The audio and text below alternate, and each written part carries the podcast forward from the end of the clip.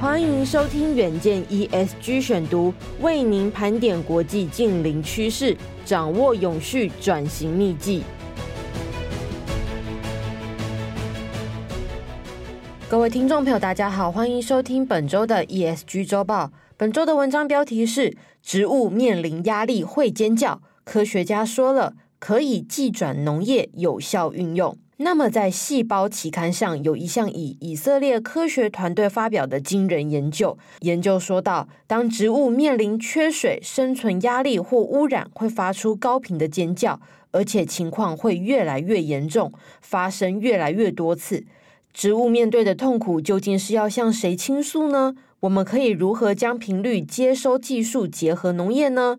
另外，除了说，研究显示植物或许还能够听呢。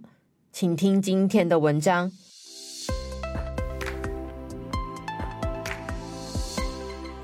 植物的世界并没有你想的那么安静。以色列科学家发现，植物在面临水分不足或是压力大的时候，每小时会发出多达数十次的频繁叫声。尤其当植物病入膏肓，呈现出人类肉眼可见的病态，例如说叶子下垂呀、变色、卷曲等等时，会发出特别高频的尖叫。这或许有助于形塑它的生态系统。布里斯托大学感官生物学教授霍尔德里表示，这项发现令人兴奋，而且发人深省。谁会想得到，植物面临压力，竟然也会直话直说？以色列特拉维夫大学的演化生物学家哈达尼表示，植物发出的声音频率落在四十到八万赫兹，而人耳的频率接收范围只有落在二十到两万赫兹，因此接收不到。科学家们将番茄、烟草等植物放到完全隔音的温室内，同时使用能够收到超音波的收音机，呈现出来的结果听起来就像是在泡泡纸上敲击超声波。参与实验的团队有的五天没有浇水，有的是茎被修剪了。研究团队主要是想测试植物产生声音和状态的相关性。结果显示，当植物在一切正常而且没有受到任何压力时，每小时叫不到一次；但是面临水分不足或是受伤的时候，每小时会发出多达三十到五十次的叫声，而且三到五公尺外都能够侦测得到。堪比人类的高声大叫。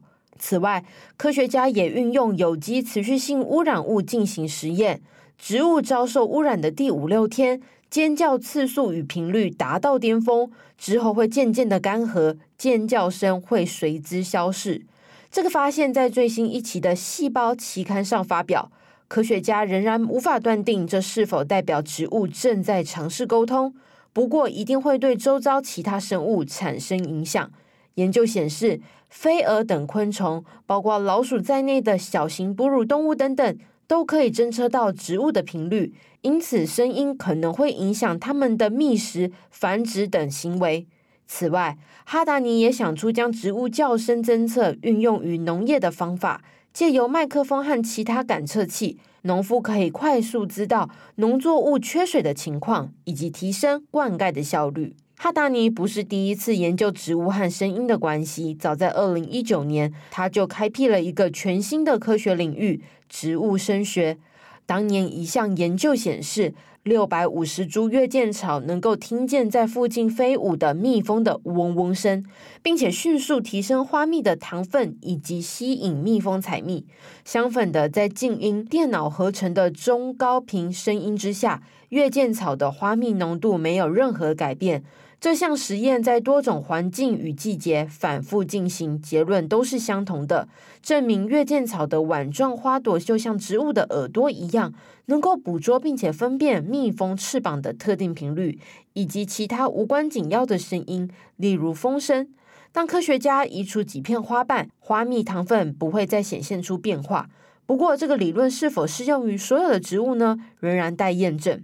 二零一七年，巴塞隆纳农业基因学研究中心的研究员文森特他就发现了，为植物播放几个小时的响亮声音，可以使它们更耐旱。他就说到了，还没有人在植物上发现耳朵，但是植物受到刺激肯定会做出反应。